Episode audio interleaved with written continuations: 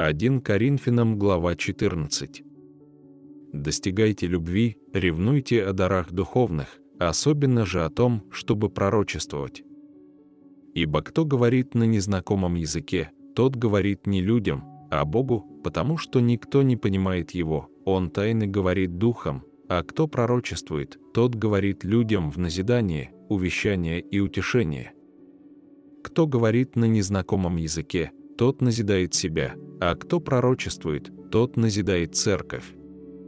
Желаю, чтобы вы все говорили языками, но лучше, чтобы вы пророчествовали, ибо пророчествующий превосходнее того, кто говорит языками, разве он притом будет и изъяснять, чтобы церковь получила назидание?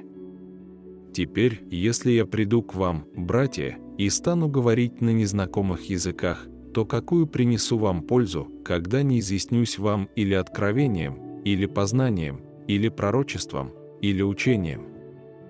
И бездушные вещи, издающие звук, свирель или гусли, если не производят раздельных тонов, как распознать то, что играют на свирели или на гуслях? И если труба будет издавать неопределенный звук, кто станет готовиться к сражению? Так, если и вы языком произносите невразумительные слова, то как узнают, что вы говорите? Вы будете говорить на ветер. Сколько, например, различных слов в мире, и ни одного из них нет без значения. Но если я не разумею значения слов, то я для говорящего чужестранец и говорящий для меня чужестранец. Так и вы, ревнуя о дарах духовных, старайтесь обогатиться ими к назиданию церкви. А потому, говорящий на незнакомом языке, молись о дары истолкования – Ибо когда я молюсь на незнакомом языке, то хотя дух мой и молится, но ум мой остается без плода. Что же делать? Стану молиться духом, стану молиться и умом, буду петь духом, буду петь и умом.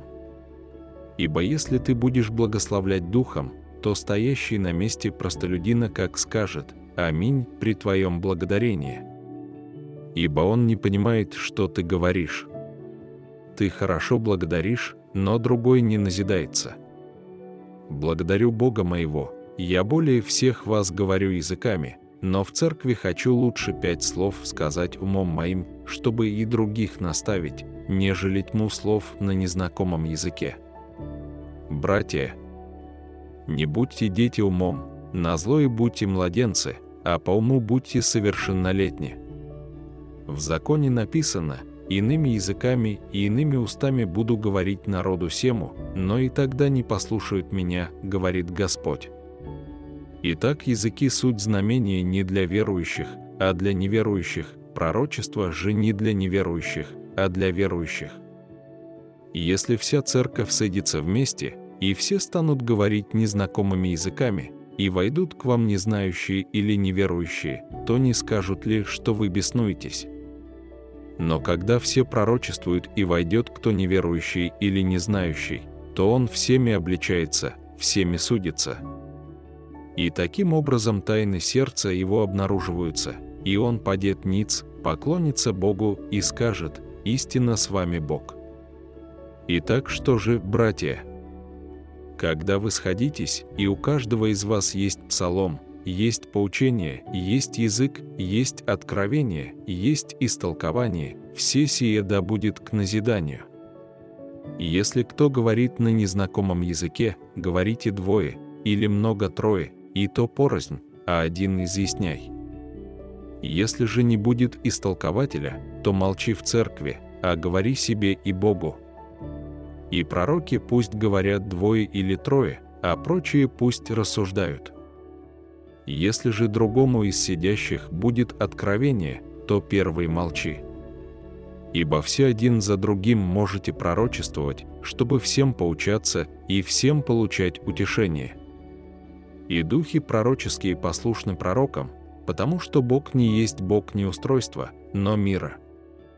Так бывает во всех церквах у святых. Жены ваши в церквах да молчат, ибо не позволено им говорить, а быть в подчинении, как и закон говорит. Если же они хотят чему научиться, пусть спрашивают о том дома у мужей своих, ибо неприлично жене говорить в церкви. Разве от вас вышло Слово Божие? Или до вас одних достигло? Если кто почитает себя пророком или духовным, тот да разумеет, что я пишу вам, ибо это заповеди Господни. А кто не разумеет, пусть не разумеет. Итак, братья, ревнуйте о том, чтобы пророчествовать, но не запрещайте говорить языками, только все должно быть благопристойно и чинно.